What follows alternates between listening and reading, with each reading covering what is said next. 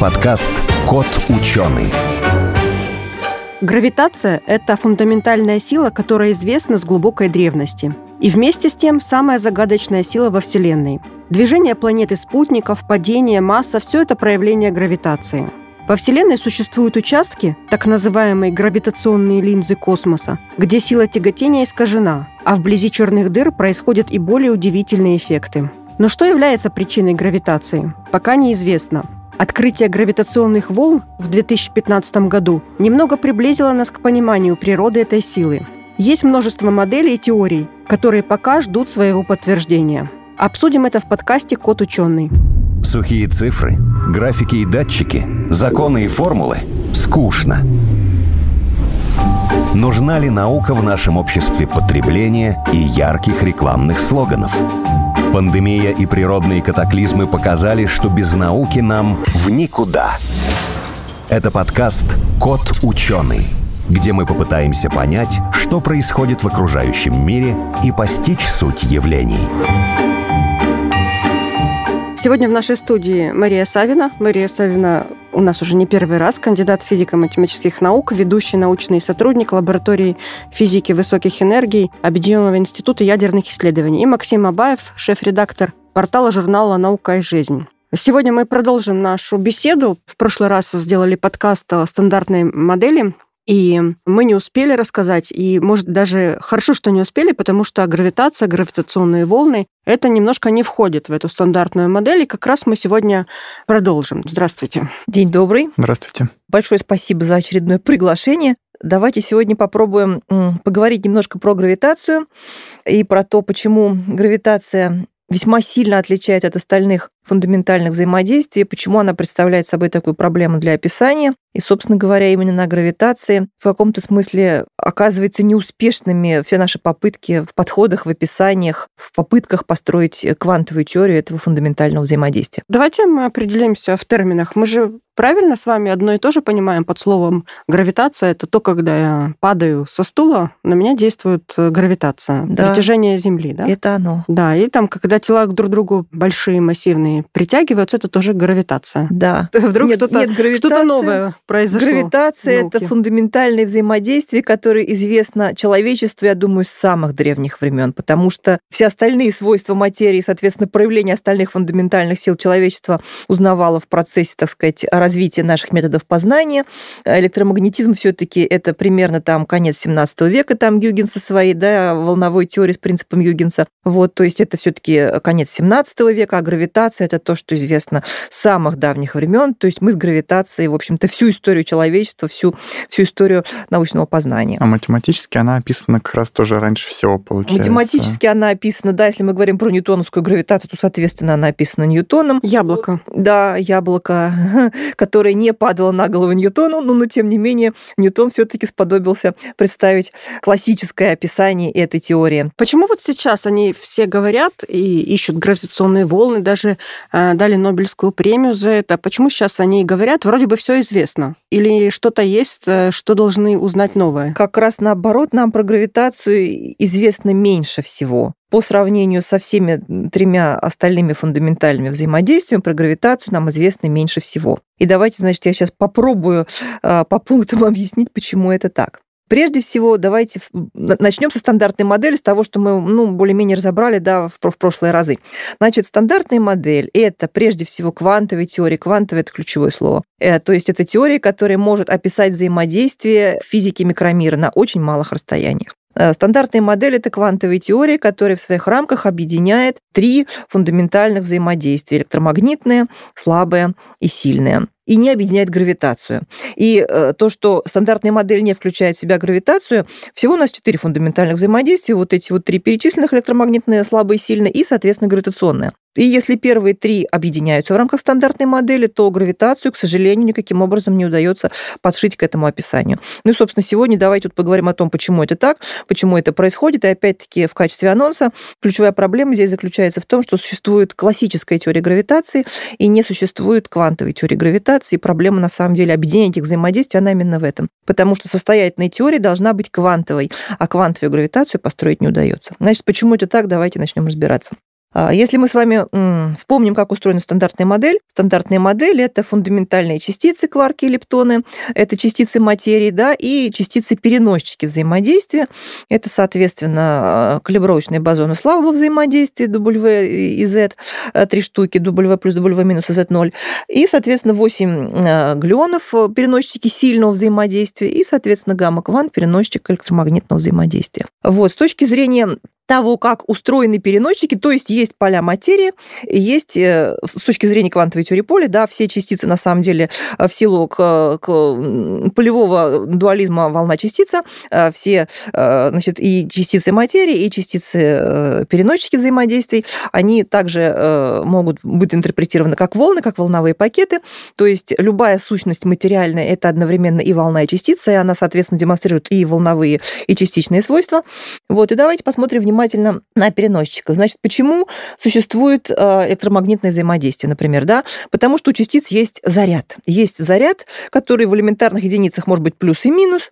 Вот, и, соответственно, заряженные частицы при движении при каком-то взаимодействии обмениваются переносчиками взаимодействия, гамма-квантами с точки зрения квантовой теории, а в классическом пределе, то есть любая квантовая теория должна иметь свои классические пределы, и обратно тоже верно, классическая теория, начиная с некоторого момента, при уменьшении расстояний, при попытке описать все меньше и меньше расстояний, должна переходить в квантовую, то есть квантовые и классические теории – это просто, так сказать, пределы друг друга, ну, квантовая теория – это более общее описание, соответственно, а, при, в квантовом режиме а, заряженные частицы обмениваются гамма-квантами, и это называется электромагнитное взаимодействие. А в классическом режиме, например, движущийся заряд испускает электромагнитное излучение, это электромагнитная волна, это классический предел. Значит, с точки зрения, опять-таки, квантовой теории, почему существует слабое взаимодействие? Потому что те же самые слабые частицы, те же самые частицы имеют слабый заряд, ну, лептоны имеют, э, и кварки тоже имеют, и поэтому частицы, имея слабый заряд, обмениваются переносчиками слабого взаимодействия, таким образом осуществляется слабое взаимодействие. А, сильное взаимодействие то же самое. Почему? Потому что у частиц только у кварков, да, электроны не участвуют в сильном взаимодействии, только кварки участвуют. У кварков есть цвет, у переносчиков э, сильного взаимодействия есть два цвета, и поэтому кварк одного цвета взаимодействует с кварком другого цвета за, то, что, за, за счет того, что между ними перемещается двухцветный э, переносчик глюон. Значит, теперь посмотрим на а, за счет чего э, происходит, происходит, должно происходить гравитационное взаимодействие. А, что у частиц есть такого, за что могла быть ответственна гравитация, да? Ну вот масса, мы да. в прошлый раз говорили об этом, за нее ответственен бозон Хиггса. То есть на квантовом уровне там все понятно, да, с массой? На квантовом уровне как раз-таки ничего не понятно. Дело в том, что а, чем так опять, мы разобрались. Чем, чем существенным образом отличается гравитация от остальных фундаментальных взаимодействий. При описании остальных фундаментальных взаимодействий э, э, частицы как-то взаимодействуют, рассеиваются, сталкиваются, обмениваются переносчиками. А все эти действия разыгрываются в пространстве. Ну, в пространстве времени, с точки зрения специальной теории относительности, в пространстве времени выступают отдельно, они выступают как единое целое, как такой конгломерат. Вот, и, соответственно, это пространство, псевдоэклидово пространство физики это называют, э, пространство Минковского, оно фиксировано. То есть арена, на которой э, действуют э, три остальных фундаментальных взаимодействия, она всегда одна и та же. У нас фиксировано пространство, у нас фиксировано свойство пространства. Теперь что такое гравитация? Гравитация – это э, изменение свойств самого пространства. То есть существенная разница между этими случаями и случаем гравитации заключается в том, что свойства пространства не фиксированы, метрика пространства не фиксирована. Когда происходит гравитационное взаимодействие, меняется свойство пространства. И именно поэтому так сложно это описать, потому что в первых трех случаях э, происходит что-то э, в некой, ну, скажем так, в некой комнате, да, и свойства этой комнаты жестко фиксированы метрикой. В случае гравитации метрика – это и есть то самое поле, которое работает как сущность э, теории гравитации. Ну, я бы не сказала, что сразу стало все понятно, но сейчас я скажу, что я поняла, а вы еще раз, может, вернетесь да. и скажете чуть-чуть по-другому.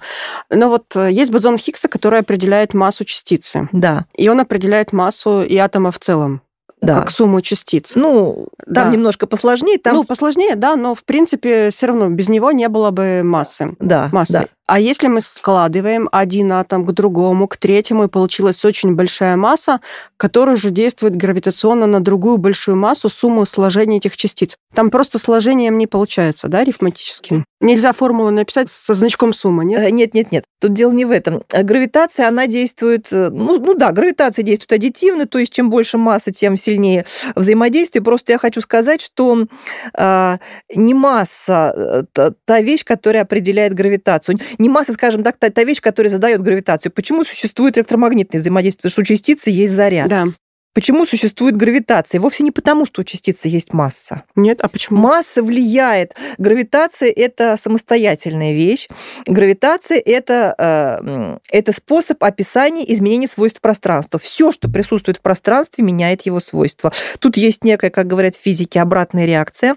То есть э, пространство действует на частицы, и частица, в свою очередь, тоже действует на пространство. Частица имеет массу, эта масса вокруг себя локально изменяет свойства пространства. Мало того, электромагнитная волна, у которой нет массы, но по принципу эквивалентности Эйнштейна, да, о том, что Е равно МЦ квадрат, энергия это равно э, квадрат массы, то есть есть некая, ну, не масса, а есть такой энергетический эквивалент массы даже для безмассовых частиц, в том числе для фотонов, э, для любых безмассовых частиц, если еще какие-то имеются, да, допустим, в расширенных теориях. И они, э, эти безмассовые э, сущности все равно влияют на гравитацию, если у них есть энергия. Если они движутся, если у них есть кинетическая энергия, они меняют свойства пространства. То есть э, дело не в том, что у частиц есть масса, и поэтому есть гравитация. Нет.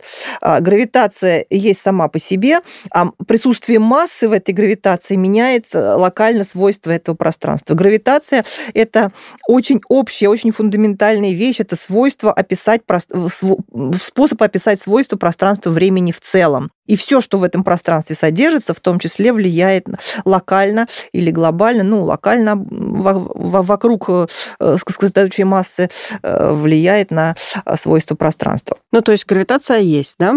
Она влияет на пространство. А в чем проблема? Чего не найдено? Вот, ну, что там должно быть? Единица передачи это гравитации ищут, что ли? Да, а теперь давайте, значит, поговорим, если мы с вами говорим про стандартную модель и про то, почему гравитация не похожа на остальные фундаментальные взаимодействия, чего у нас нет? У нас нет переносчика, да?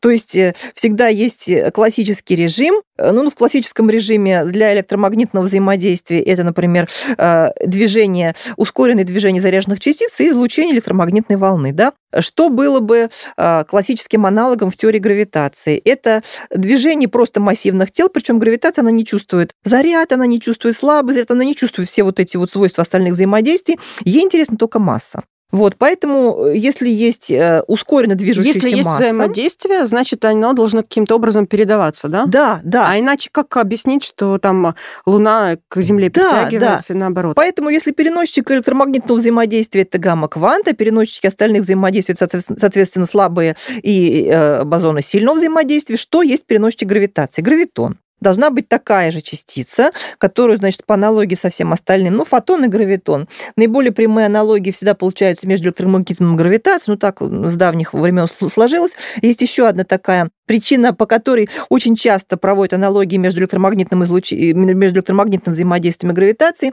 и связано с тем, что свойства переносчика э, должны быть примерно похожие в том смысле, что у фотона нет массы, и у гравитона тоже нет массы. Если мы с вами посмотрим на переносчиков остальных взаимодействий, это опять, и опять-таки это, свойство, э, это связано с понятием дальнодействия и короткодействия. В квантовой теории, чем массивнее переносчик, чем на, на более короткие расстояния да, пер- передается взаимодействие. Э, У нас с вами есть два дальнодействующих взаимодействия. Это электромагнетизм и гравитация. И у нас с вами есть два короткодействующих взаимодействия. Это, соответственно, сильные и слабые. Почему сильные и слабые взаимодействия короткодействующие? Потому что э, переносчики слабого взаимодействия просто очень массивные. Мы с вами знаем, что WZ бозон это, соответственно, масса там 80-90 ГФ. Это очень массивные частицы. И поэтому характерные расстояния, на которых э, осуществляются слабые взаимодействия, они очень маленькие, много меньше, намного порядков меньше размера атома. Э, соответственно, почему э, сильные взаимодействия короткодействующие? Казалось бы, э, глюоны безмассовые, но зато глюоны цветные. А у нас с вами есть конфаймент в квантовой хромодинамике, то есть цветные объекты не могут распространяться свободно, они должны быть э, связаны неким экранирующим потенциалом для того, чтобы формировать финально бесцветные объекты, и поэтому сильное взаимодействие тоже является короткодействующим, но не потому, что переносчик массивный, а потому, что этот переносчик не может э, в своем цветном состоянии распространяться далеко. У него есть некий ограничивающий его радиус, дальше которого он выскочить не может. А вот теперь два взаимодействия, которые, казалось бы, похожи друг с другом. Да, это электромагнетизм и гравитация.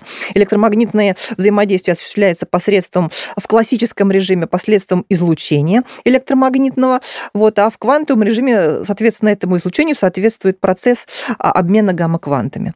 Вот, и казалось бы, в гравитации должно быть точно так же, и гамма-квант при этом безмассовый. Казалось бы, гравитон в общей теории относительности, в теории, которая пытается описать, э, значит, гравитацию, законы гравитации, взаимодействие э, под действием гравитационных сил, а, гравитон у Эйнштейна тоже полагается безмассовым. И в этом смысле он, казалось бы, похож на фотон. Да? И поэтому мы по прямой аналогии пытаемся выстроить такую схему о том, что в классическом режиме э, обмен взаимодействия осуществляется э, с помощью гравитационной волны, да, а в квантовом режиме два тела должны были бы обмениваться просто гравитонами. Одно испустило гравитон, другое приняло гравитон, и, соответственно, осуществилось гравитационное взаимодействие. Значит, что здесь в этой схеме плохо? В этой схеме плохо то, что при попытках э, продлить квантовую, продлить э, общую теорию относительно Эйнштейна на квантовый режим, получается, что эта теория не перенормируема. То есть эм, перенормируемость, ну, по-моему, в прошлый раз, по-моему, да, мы немножко про это говорили. Перенормируемость – это свойство теории учитывать э, более сложные процессы вклада, так сказать, высших порядков. Так вот, э, когда вы пытаетесь и в нормально сделанной квантовой теории, которая всегда перенормируема, ну, это определение нормальной теории, быть перенормируема, э, все вклады высших порядков имеют все меньше и меньшие вклады. И поэтому есть некий главный вклад, есть к нему какие-то поправочки, и, э, как говорят математики, ряд этих поправочек сходится. То есть каждый последующий вклад дает все меньше и меньшее влияние, и в результате их суммарная поправочка вполне ограничена. Вот квантовая гравитация, к сожалению, которая пытается построить прямым продолжением классической теории Эйнштейна на квантовый режим, она получается неперенормируемой, потому что квантовые поправки для процессов с обменом гравитоном, они дают все больше и больше вклады, это связано с тем, что гравитация на очень малых расстояниях ведет себя плохо. А почему гравитация на очень малых расстояниях ведет себя э, плохо с точки зрения да, физики? У теоретиков плохое поведение означает неперенормируемость. Э, почему? Э, потому что Теория гравитации – это не теория взаимодействия чего-то в пространстве, это теория изменения самого пространства.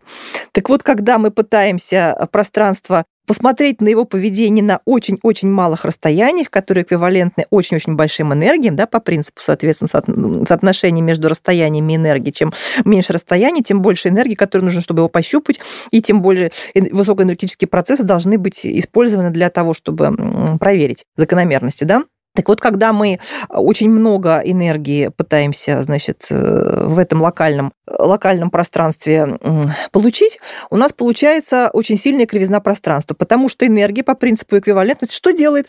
Что делает масса? Да? Масса в гравитационном э, поле, она это поле искривляет. Она искривляет линии гравитационного поля. Но это известно, например, фотон, когда пролетает мимо массивной планеты, Земли, э, мимо Солнца, мимо какого-то массивного гравитационного объекта, всегда отклоняется. Да? то есть угу. топологические свойства пространства меняются локально в окрестностях большой массы. Гравитационное поле, значит, оно есть, оно измеряемо. Э, гравитационное поле... Ну, раз оно отклоняется. Ну, гравитационное, ну, мы же можем померить. У нас вот ускорение свободного падения 9,8, да э, на поверхности Земли. Да, мы можем померить гравитационное, гравитационное поле. поле, гравитационный потенциал мы можем померить. Но вы говорите, поле у нас около искривляется, Земли. отклоняется. Значит, его можно измерить? Оно было мы, такое, мы, стало другое, да? Мы можем измерить, да. Это, это все классические э, угу. расчеты. Это Поле раз... есть, а гравитоны есть или нет? А вот гравитонов-то у нас, к сожалению, нет. Ну, мы просто о них говорим, но мы, мы деле... о них говорим, но мы...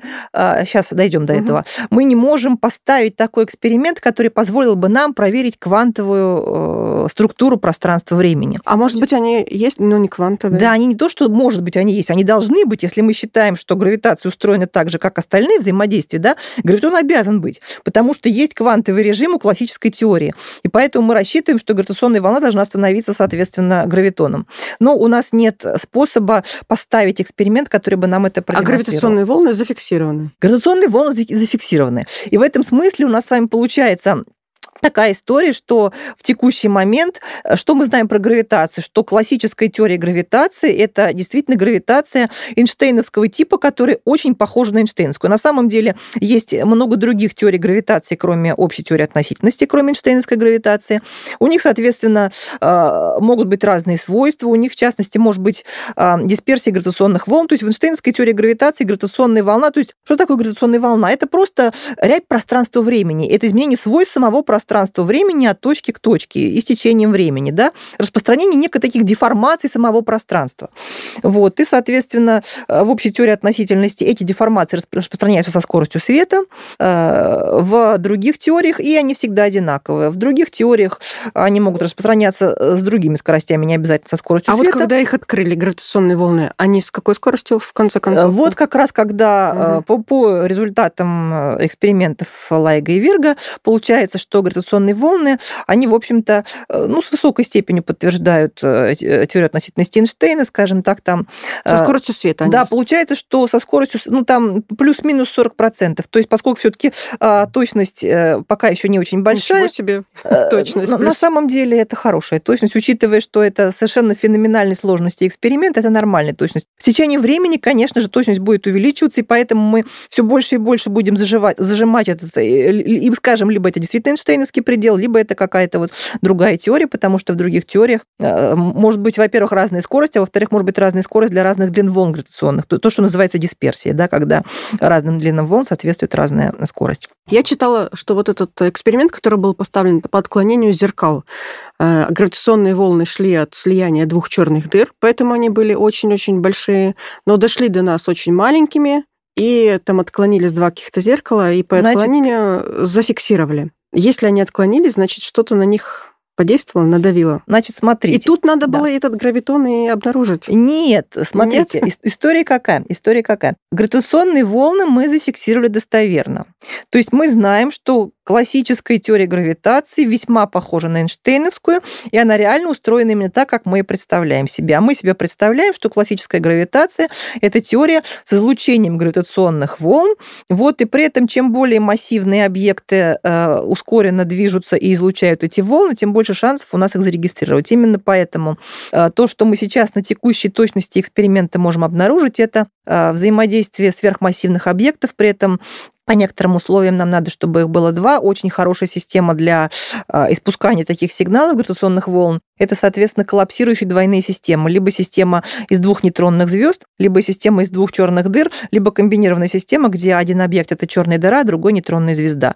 Смысл тут именно в массе, потому что на самом деле абсолютно все взаимодействующие числа. Вот мы с вами, например, возьмемся за руки и покружимся, да, у нас будет с вами переменное ускорение, мы по правилам э, общей теории относительности будем испускать пакет гравитационных волн, и, в общем-то, если бы был такой сверхточный детектор, который мог бы это зарегистрировать, он бы это обязательно зарегистрировал. Но, к сожалению, амплитуда амплитуда этих гравитационных волн настолько мала, что ну, никакой э, детектор и сейчас, и в обозримом будущем вот наше с вами кружение не зарегистрирует. А вот кружение около общего центра масс системы из двух черных дыр или из двух массивных нейтронных звезд обнаружить можно. То есть чем более массивные объекты, тем, соответственно, больше амплитуда гравитационных волн, которые они испускают, и поэтому в конце концов, экспериментаторы, слава богу, доросли до таких э, возможностей, э, что они смогли зарегистрировать вот эти самые вот всплески гравитационных волн. Теперь, значит, как работают эти эксперименты? Как вообще устроена коллаборация? Это вот Ларго, э, Лайга американская, Вирга франко-итальянская коллаборация. Принцип регистрации гравитационных волн, он, в общем-то, очень похож на эксперимент по обнаружению эфира, если ну, такой классический школьный эксперимент, интерферометр Макельсона-Морли. Есть такая Г-образная конструкция из двух перпендикулярно друг другу стоящих плеч. Вот, соответственно, вы светите лазером на два плеча, свет доходит до зеркал, которые стоят в конце этих плеч, отражается обратно, и, соответственно, по разнице хода вы можете лучи в одном плече и в другом. Если э, пути одинаковые, если условия одинаковые, то вы, соответственно, получаете ноль интерференции. Если у вас есть какая-то разность хода этих волн, то вы должны увидеть какой-то сигнал, который можно, соответственно, попытаться зарегистрировать. Почему это работает для гравитационной волны? Гравитационная волна – это и, и изменение свойств самого пространства, это рябь пространства. Если пространство меняет свойства, в том числе меняется расстояние в пространстве, потому что расстояние в пространстве зависит от его свойств, да? Рябь этого эфира, который, на котором держатся звезды. Да, это не эфир, это, это просто пространство. Мы с вами в прошлый раз договорились, что эфир не физическое понятие, потому что не релятивистское. Если у вас э, свойства пространства изменились в одном направлении, но не изменились в другом, то, соответственно, будет разность хода, потому что в первом случае луч прошел э, большее расстояние, допустим, да, в другом случае луч прошел меньшее расстояние. И поэтому э, гравитационная волна, она распространяется в каком-то направлении, и э, в одном направлении эта рябь будет, а в другом, соответственно, в перпендикулярном этому направлению ряби не будет. И поэтому э, получается, что луч в первом случае пройдет больше или меньше расстояния, во втором случае расстояние не изменится, потому что свойство пространства не изменится, потому что волна шла в другую сторону. И поэтому, соответственно, есть вот возможность по такому эксперименту э, зарегистрировать гравитационные волны. Тут на самом деле эксперимент, он безумно интересный, Коллаборация Лайга, она состоит из двух э, обсерваторий, которые расположены на... Они дублируют друг друга, потому что нужна синхронизация сигналов. Это, кстати говоря, вот э, пассивный эксперимент и активный эксперимент. Помните, да, мы с вами в прошлый раз немножко про это говорили, про активный и пассивный эксперимент. Активный эксперимент – это эксперимент с контролируемыми условиями, когда вы можете сколько угодно раз повторить то, что вам нужно, потому что вы сами задаете правила игры, вы сталкиваете пучки на коллайдере, столкнете их столько раз, сколько вам надо, и получите такую статистику, какую надо. Со Вселенной это не работает. Вселенная вам дает какую-то вспышку, да, вот а, от коллапсируемых, например, системы, двойной системы там, нейтронных звезд или черных дыр. И это одноразовое событие. Конечно, когда-то будет не когда-то, а достаточно скоро будет еще одно такое событие, но это будет уже другое событие. То есть события во Вселенной, они, в общем-то, ну, не считая пульсаров, не считая каких-то периодически повторяющихся вещей, эти события одноразовые, поэтому вам нужна другая логика. Вам не нужно бесконечно, ну, как можно больше повторять одно и то же событие, потому что вы не можете это сделать, и от вас это не зависит. Но вы можете поставить как можно больше обсерваторий, которые разные обсерватории, независимо друг от друга регистрируют одно и то же событие. И мало того, вы их синхронизуете между собой, они стоят на каком-то расстоянии, расстояние должно быть как можно больше для того, чтобы была временная задержка, для того, чтобы была хорошая синхронизация, чтобы вы были достоверно э, уверены в том, что это именно это событие. Вот как раз коллаборация Лайга, она состоит из двух обсерваторий, которые расположены на расстоянии 3000 километров друг от друга, и с ними еще потом, теперь уже дополнительно работает еще коллаборация Вирга, которая, соответственно, вообще на другом континенте, потому что это Америка, а это Европа. Как минимум три э, в принципе, в дальнейшем уже сейчас идет, идут усилия по созданию целой сети таких вот обсерваторий, которые будут достаточно равномерно покрывать земной шар, соответственно, будет такая сетка, которая синхронизованных детекторов, которые все будут мерить э, с некоторой небольшой временной задержкой в соответствии с общей теорией относительности одно и то же событие, и, естественно, повышать суммарно точность его регистрации, чувствительность. Вернемся к коллаборации Лайга, да, у них вот две обсерватории, которые меряют одно и то же, у них, а, значит, вот эти вот плечи составляют длину 4 километра, то есть 4-километровый такой туннель. Свет э, от лазера, когда разделяется на эти два плеча под углом 90 градусов, он э, неоднократно переотражается, то есть он не один раз отражается, а зеркало, которое стоит в конце. Зеркало служит пробным телом как раз-таки, да, от него неоднократно 200, э, сколько там, 80 раз отражается. Свет, повышая этим образом, таким способом чувствительность детектора, то есть амплитуда очень маленькая возможного сигнала, да, и поэтому, чтобы ее нарастить, просто, ну, складывается суммарно вот эти маленькие колебания и, соответственно, пытаются понять, есть ли разность хода, и действительно таким вот очень изощренным методом удается из-под гигантских фонов вытащить как раз вот сигнал, соответствующий вот этим вот всплескам гравитационных волн. У них очень характерный спектр. Мало того, это безумно интересно, а, что, значит, в рамках общей теории относительности и в рамках любой другой теории гравитации, где есть гравитационные волны, да, спектр гравитационных волн можно посчитать, предсказать. То есть задать массы вот этих вот коллапсируемых объектов, сказать, что если вот у этого, у первого объекта в этой двойной системе масса такая, у второго масса такая, если они вращаются там около общего центра с такой-то вот скоростью, соответственно, э, характерный спектр будет вот такой. То есть сначала спектр моделируют, а потом, соответственно, э, проверяют, так это или нет. Так вот, интересно, что в системе э, двух черных дыр, в системе двух нейтронных звезд и в комбинированной системе черная дыра, нейтронная звезда спектры разные. Именно поэтому, когда коллаборации э, Лайга и Верга объявили об открытии гравитационных волн, это было, так сказать, два открытия в одном стакане. Потому что они сразу заявили две вещи. Первое, что мы открыли гравитационные волны, а второе, что мы открыли гравитационные волны от системы двух черных дыр.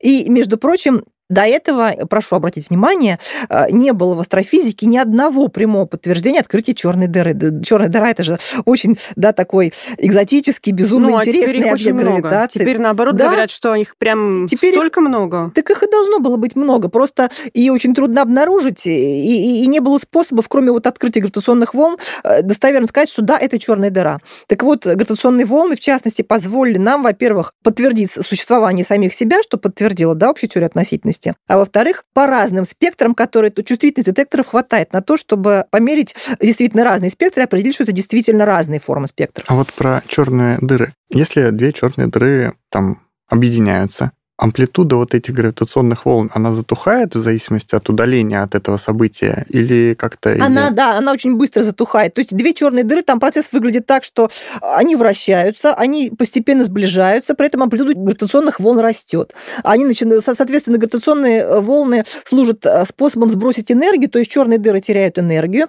Раз они теряют энергию, значит, они ускоряются при вращении, то есть они начинают вращаться все быстрее, быстрее, быстрее, излучать все сильнее, сильнее, сильнее. И этот процесс, в конце концов, выходит прямо на такой вот пикообразное такое быстрое-быстрое движение, и после этого такой экспоненциальный спад. То есть, на самом деле, это такое сначала постепенное нарастание, потом очень такая размашистая, широкие амплитуды, и потом, соответственно, спад. Эти волны, они Получается распространяются во все стороны пространства. Да, как бы. эти волны распространяются во все стороны пространства, и поэтому мы надеемся, что там, где сидим мы, конкретно в этой точке mm. пространства, нам тоже достанется какая-то порция этой энергии, и мы сможем ее зарегистрировать. А чем ближе к этим черным дырам, тем как бы проще детектировать? Или же мы можем как бы понять, насколько далеко от нас вот эти события произошли? На самом деле нет. Расстояние тут играет не такое уж большое значение. Расстояние скорее имеет значение для того, чтобы а, правильно определить точное положение вот конкретно этой двойной системы на небосводе. Собственно говоря, вот эта вот сеть детекторов, ну, это классический метод триангуляции. Да? Чем больше точек, из которых мы смотрим на какой-то объект по слегка отличающимися углами, тем больше у нас, соответственно,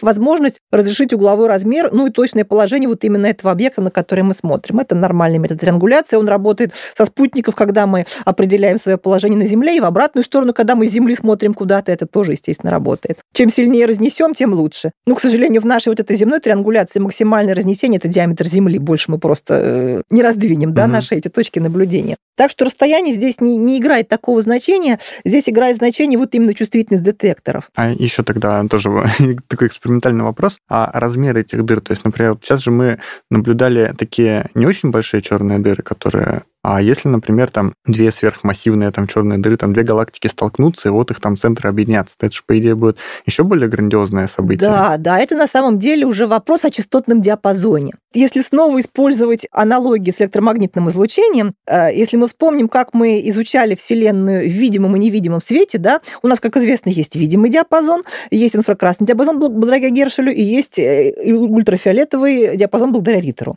Вот, то есть на самом деле есть видимый спектр, в котором котором мы регистрируем просто видимый свет от звезд. Э, соответственно, у них разный спектральный состав, звезды разного типа, светят по-разному, и мы это видим, и мы понимаем это, интерпретируем в рамках нашей схемы, и это очень обогащает нашу, наше понимание Вселенной, что звезды есть разных спектральных классов, потому что они светят по-разному. Когда мы дальше продвигаемся в инфракрасный диапазон и, соответственно, в ультрафиолетовый диапазон, наше познание Вселенной еще больше обогащается, потому что в инфракрасном диапазоне э, светит, э, соответственно, молекулярный газ, вот эта вот пыль, которая, вообще говоря, и, и составляет наибольшее количество массы, вообще говоря, наибольшее количество массы во Вселенной сосредоточено именно вот в облаках газа, а не в звездах. В звездах меньшее количество, а как раз вот этот газ, который служит основанием для зародышей новых звезд, он как раз вот и составляет наибольшую массу во Вселенной, и он светит в инфракрасном диапазоне. А в ультрафиолетовом светит, да, рентгеновские звезды, светят, соответственно, квазары, светят какие-то сверхмощные объекты. То есть, когда у нас есть возможность прощупать весь диапазон, это колоссально расширяет наше понимание Вселенной, потому что разные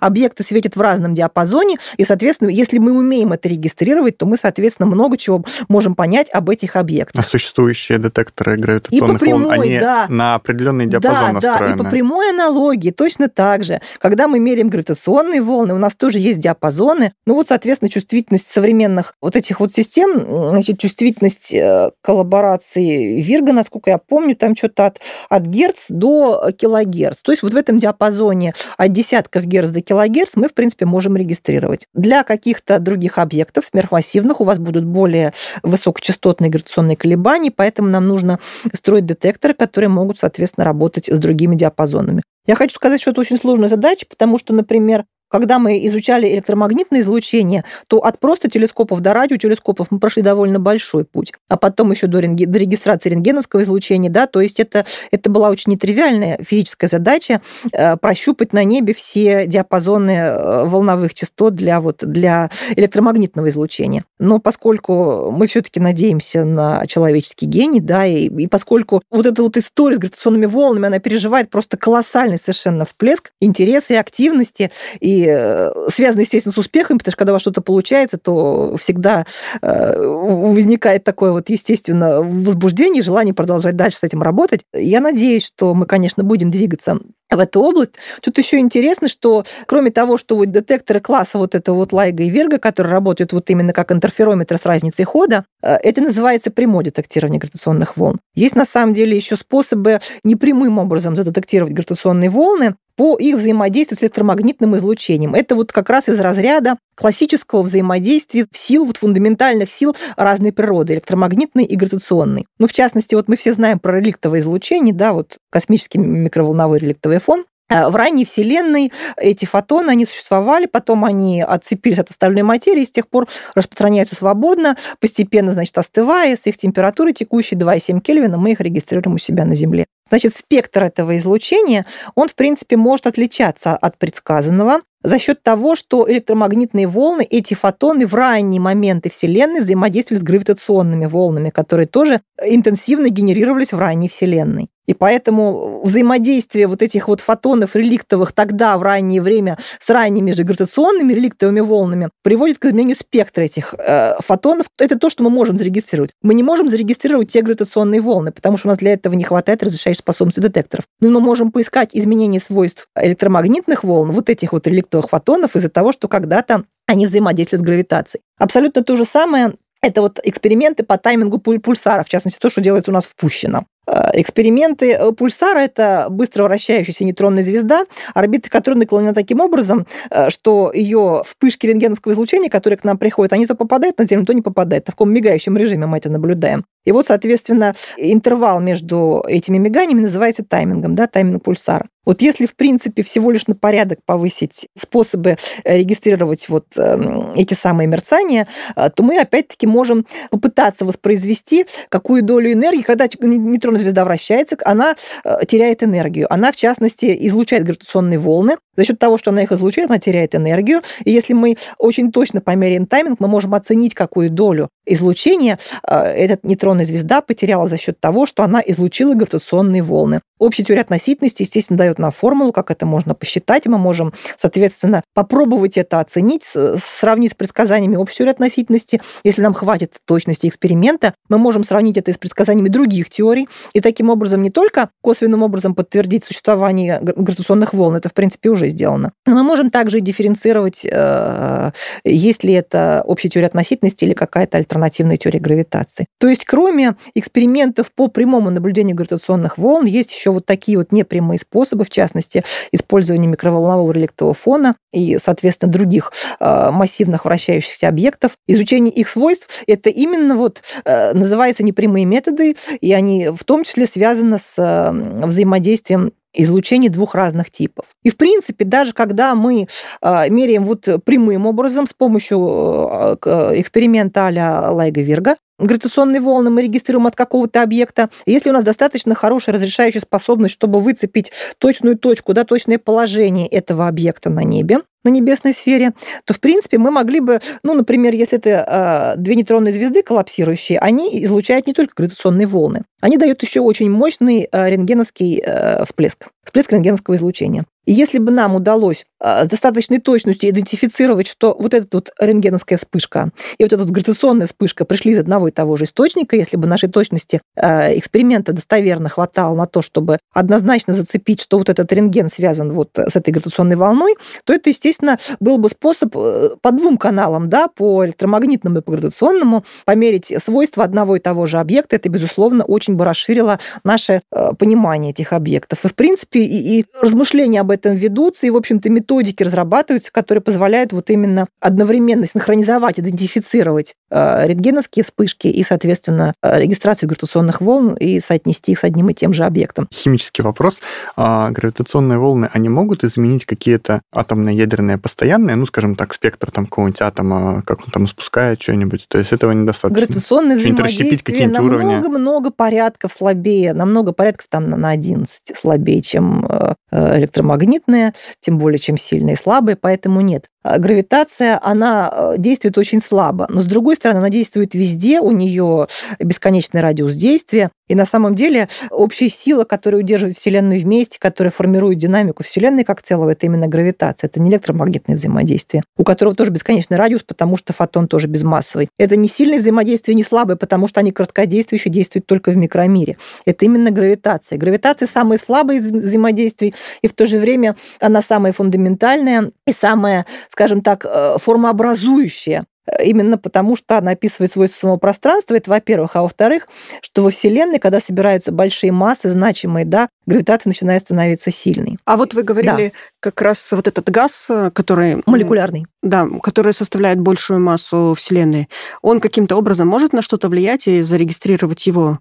Выделяет он волны, нет? Безусловно. Безусловно, облака этого газа находятся в движении, когда они проходят через да. галактики, конечно, они находятся в движении. Просто они излучают э, гравитационные волны в каком-то своем диапазоне, который пока нам недоступен. Абсолютно все излучает. Центры галактик, сверхмассивные звезды в центрах галактик, галактики, скопления галактик, абсолютно все излучает в своих диапазонах. Гравитационные волны. Просто надо угадать. Теория относительности позволяет нам посчитать эти диапазоны, да. Просто нам нужно э, двигаться в сторону, э, скажем так, расширения, э, улучшения наших экспериментальных возможностей. Вы когда говорите, что, допустим, нейтронная звезда вращается, и можно будет посчитать эти, это наверняка строится модель на компьютере? Конечно, да, да. И вы, допустим, по этой модели смотрите на нее вблизи, так говоря, в кавычках вблизи, да, то есть и смотрите, что она там может излучать, в каком э, диапазоне, и тогда уже можно строить приборы. Совершенно вот верно. И при моделировании, естественно, при моделировании приборов, когда планировались такие эксперименты, и в дальнейшем при обработке экспериментальных данных, вот при интерпретации того, что намерили эти существующие детекторы, у вас есть много так называемых шаблонов. То есть у вас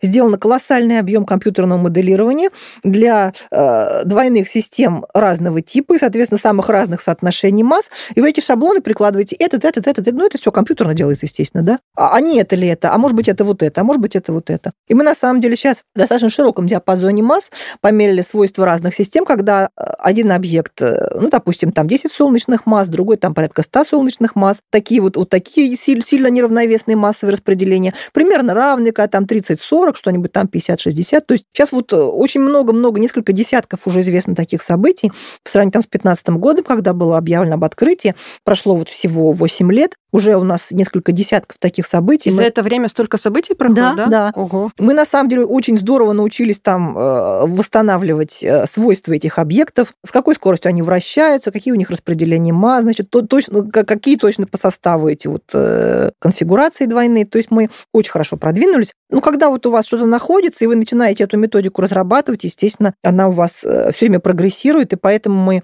рассчитываем на то, что наши, в общем-то, возможности по идентификации этих объектов будут все лучше и лучше. К тому же, если раньше работало только э, две обсерватории в Лайго и еще одна Вирга, сейчас, как я уже говорила, да, их целые сети, поэтому мы, соответственно, э, увеличиваем и нашу точность пришпиливания этих объектов к их положению на небесной сфере. В России есть э, такие лаборатории, которые ловят очень хорошо годится, в принципе, Баксанская обсерватория для этого, потому что это подземный эксперимент. Подземное важно для того, чтобы отсечь фоны. Фоны там колоссальные. В этих экспериментах совершенно непостижимые колоссальные фоны. И, честно говоря... И все оно сильнее, чем гравитационные волны, все эти фоны, да? Да, да. Просто эти фоны, э, это уже называется анализ э, формы распределения. То есть эти фоны, они все имеют свои характерные спектры, а у гравитационных волн вот именно, именно от двойных систем. Спектр такой, что, несмотря несмотря на то, что амплитуда его значительно ниже, по форме и по правильно поставленному эксперименту вы все-таки можете это вычленить. Между прочим, этот же сюжет, он, в принципе, работает и для коллайдерной физики, языке для календарных поисков. Когда у вас какое-то событие имеет характерное энергетическое распределение, вы можете вытащить его из-под фона. И, между прочим, именно поэтому мы остановились на коллапсе вот двойных звездных систем, потому что вот именно этот характерный спектр, он может быть вытащен из-под фона. А все остальные э, спектры, допустим, вот от облаков, от каких-то других mm-hmm. объектов, они, ну, имеют такие формы спектра, которые, ну, пока что, к сожалению, не вытаскивают из-под фона, либо они сильно в другом частотном диапазоне. да? да, то есть для того, чтобы вам что-то найти, прежде всего вы должны убедиться, что у вас есть аппаратура, которая может вот сигнал данного типа зарегистрировать. А для этого вы должны выбрать хороший сигнал. Вы должны перебрать все возможные сигналы и найти такой, который вот э, хорошо стыкуется с вашими текущими возможностями вашей текущей экспериментальной аппаратуры. Э, с ходом времени э, экспериментальная аппаратура улучшается, и, соответственно, вам становится доступно больше разнообразия экспериментальных сигналов. Это вот так работает. Хорошо, Мария, большое спасибо. Я, вы чуть-чуть прояснили этот пробел в, наш, в наших головах. Я надеюсь, что и многим было понятно, и что и будет понятно через 10, там, 20, а может быть, 30 лет будет намного все более известнее про гравитацию, гравитационные волны. Спасибо. Мы очень на это надеемся, да. Спасибо, Спасибо большое. Напомню, в нашей студии была Мария Савина, ведущий научный сотрудник лаборатории физики высоких энергий Объединенного института ядерных исследований, и Максим Абаев, шеф-редактор портала журнала «Наука и жизнь». Спасибо. Спасибо, до свидания. Спасибо. Кот ученый.